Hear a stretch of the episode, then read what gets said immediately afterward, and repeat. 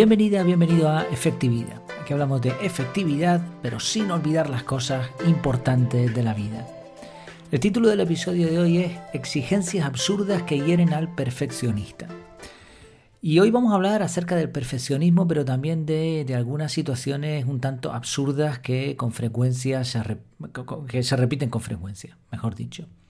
Es una reflexión porque sé que en el día de hoy en muchos sitios es festivo, así que tampoco quiero hacer algo muy exhaustivo, muy específico, ni que tampoco se alargue más de la cuenta. Bueno, sabemos que el perfeccionismo es contrario a la efectividad. ¿Por qué? Porque el perfeccionista se enfoca en, eh, la eficacia, en lograr un objetivo perfecto, mientras que la efectividad tiene también ese equilibrio con la eficiencia, que incluye gastar pocos recursos. Así que lo que buscamos no es algo perfecto, tampoco una basura, sino un equilibrio entre calidad y gasto de recursos. La persona perfeccionista se exige demasiado en comparación con el resto y por eso le duele las situaciones, lo pasa mal, pero también suele hacer sufrir a los que están cerca. Esto va por grados, evidentemente, ¿no? una persona extremadamente perfeccionista es la que más daño se haría y luego obviamente están otros grados de perfeccionismo que tampoco eh, son tan negativos.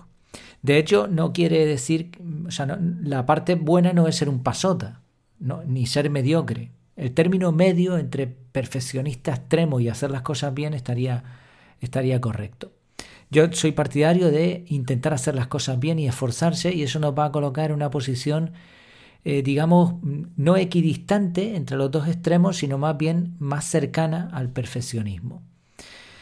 Al igual que el perfeccionismo es peligroso, también lo es una conducta, una forma de pensar que he visto reiteradamente y que además recientemente me, ocurrió y, yo mismo me puse a pensar y dije, eh, esto es absurdo, ¿no? Y hablamos de eso, de exigencias que no tienen sentido. Normativas que son tan ridículas, tan ridículas, tan exigentes, que llegan a ese absurdo. Se pueden producir por diferentes causas. A veces mm, puede ser simplemente que la ley, la norma está bien hecha, pero surge una situación en la que no se puede aplicar. Y de hecho hay un término legal para esto, que es impossibilium nulla obligatio est, que se atribuye a Celso. Significa nadie está obligado a cosas imposibles. Y este es un concepto que sirve para solucionar conflictos donde el cumplimiento de una obligación se ha vuelto imposible. O sea, curioso, ¿no? Como la propia ley eh, tiene un término para, para estas situaciones que se dan sin que la ley lo haya propuesto. Pero también ocurre con normas que son absurdas por su objetivo y por su contenido. Por ejemplo, buscando información sobre este punto, me, me, enteré de que en algunas playas de Tenerife no puedes hacer castillos de arena. Entonces, fíjate que inconsecuente. Vas a la playa a disfrutar de la playa y de la arena con tus chiquillos, con la familia, pero la ley te lo impide. No entramos aquí, seguro que alguien dirá, no, pero es que eso es por esta razón. Bueno, puede ser, ¿eh? pero una playa de arena no sé qué sentido puede tener que te prohíban hacer un castillo de, arena. La cuestión es que en, muchos casos la ley impide el propio funcionamiento para lo que se supone que protege.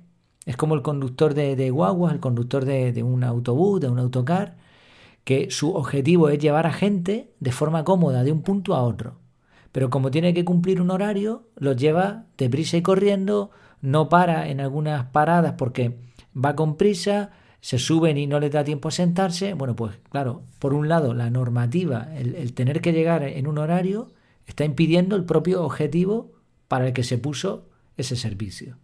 Entonces tiene que haber, como decíamos al principio, un equilibrio. Pero la situación a la que yo me quería referir hoy va un poco más allá de, esto, de, estas cosas extremas, estas leyes que son absurdas por cómo se legislaron o por una situación específica. Hablo de una situación mucho más común que he observado constantemente, muchas veces, pensaba en algunos ejemplos, pero bueno, prefiero no poner ningún ejemplo específico, sino más bien algo general, porque seguro que tú conoces también a lo que me refiero es cuando una empresa o una organización empiezan a imponer protocolos y normativas. Esto es jugoso además, ¿eh? le, gusta mucho a los jefes muchas veces, ¿no? Poner protocolos, normativas, burocracia. Poner esto en marcha es fácil, relativamente, pero revisar periódicamente no tanto. Y además esto se suele juntar con que quien pone esas normas no solo no las va a cumplir, porque no están hechas para él, sino que además no tiene la experiencia en situaciones similares como para saber si esa ley tiene sentido o no, si esa ley, si ese protocolo, normativa, lo que sea. Y además tampoco lo ha aprobado. Así que ahora te ponen unas instrucciones en un correo electrónico, en un documento, a veces incluso tienes que firmar protocolos de, confidencialidad. Por ejemplo, se me ocurre, me, pasó hace un tiempo que me pasaron un, protocolo de estos y cuando yo lo leí, lo leí entero, además de forma exhaustiva, y había incongruencias en el propio documento, se contradecían algunos puntos con otros. Y, bueno, lo consulté y me dijeron, sí pero, sí, eso está así puesto, pues, lo firmas y... Vale, ¿dónde está el problema de todo esto? El problema es que este tipo de, cosas se hacen dando por sentado de que va a haber muchos que no lo van a cumplir. De hecho, la mayoría de las personas en un entorno empresarial, por ejemplo, no van a cumplir con esas normativas. Claro, este ciclo se repite una y otra vez, se ponen normas tanto ridículas, a veces inconsecuentes, estrictas, se da por sentado de que nadie lo va a cumplir, por, eso tampoco se ponen protocolos para, para, seguir si esa normativa sigue estando en uso, si se está cumpliendo, si es eficaz, eficiente, etc. Por lo tanto, la gente cada vez cumple menos la normativa y los que ponen las normas las ponen con más facilidad porque total, si nadie lo va a cumplir, que mata que pongas una norma que pongas 50. Y, me ha ocurrido de, preguntar, por ejemplo, ¿no? en mi caso, en mi trabajo yo trabajo solo, y, claro, uno se va haciendo con sus manías para bien y para mal, ¿no? Y como no veo a otros compañeros que trabajan en otros lugares de España, o incluso en otros países, no sé cómo lo hacen, no sé cómo ellos cumplen las normativas. A veces me encuentro con situaciones en donde te das cuenta de que el único que lo estás haciendo eres tú. Entonces, fíjate la combinación que tenemos aquí.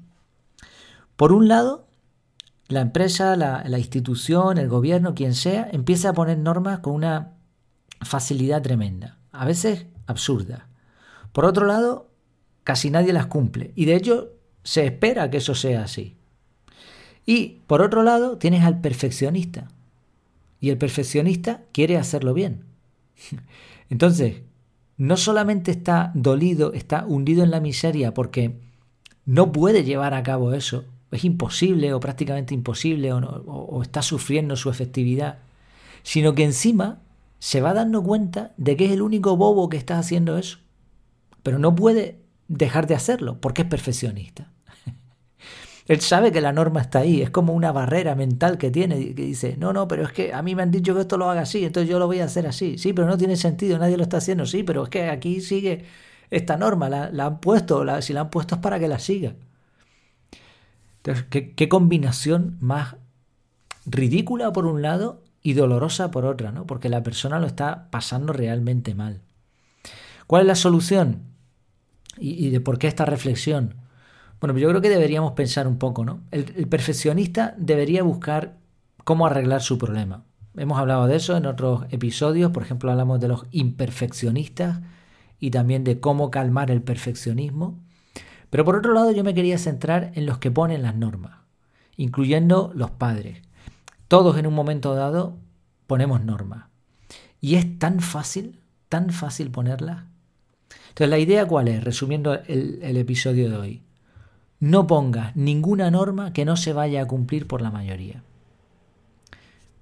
Bueno, esto suena a norma, de hecho. ¿no? Me estaba dando cuenta mientras lo, lo, leía, ¿no? No pongas ninguna norma que no se vaya a cumplir por la mayoría. Bueno, intenta no poner normas que no se vayan a cumplir por la mayoría. Intenta probar las normas. Asegúrate de que son efectivas, de que tienen sentido. Y no quiere decir esto que no pongamos normas que sean para bien. A veces una norma es necesaria y al mismo tiempo es dolorosa. Pero si eso es así, asegúrate de buscar la manera de que se cumple.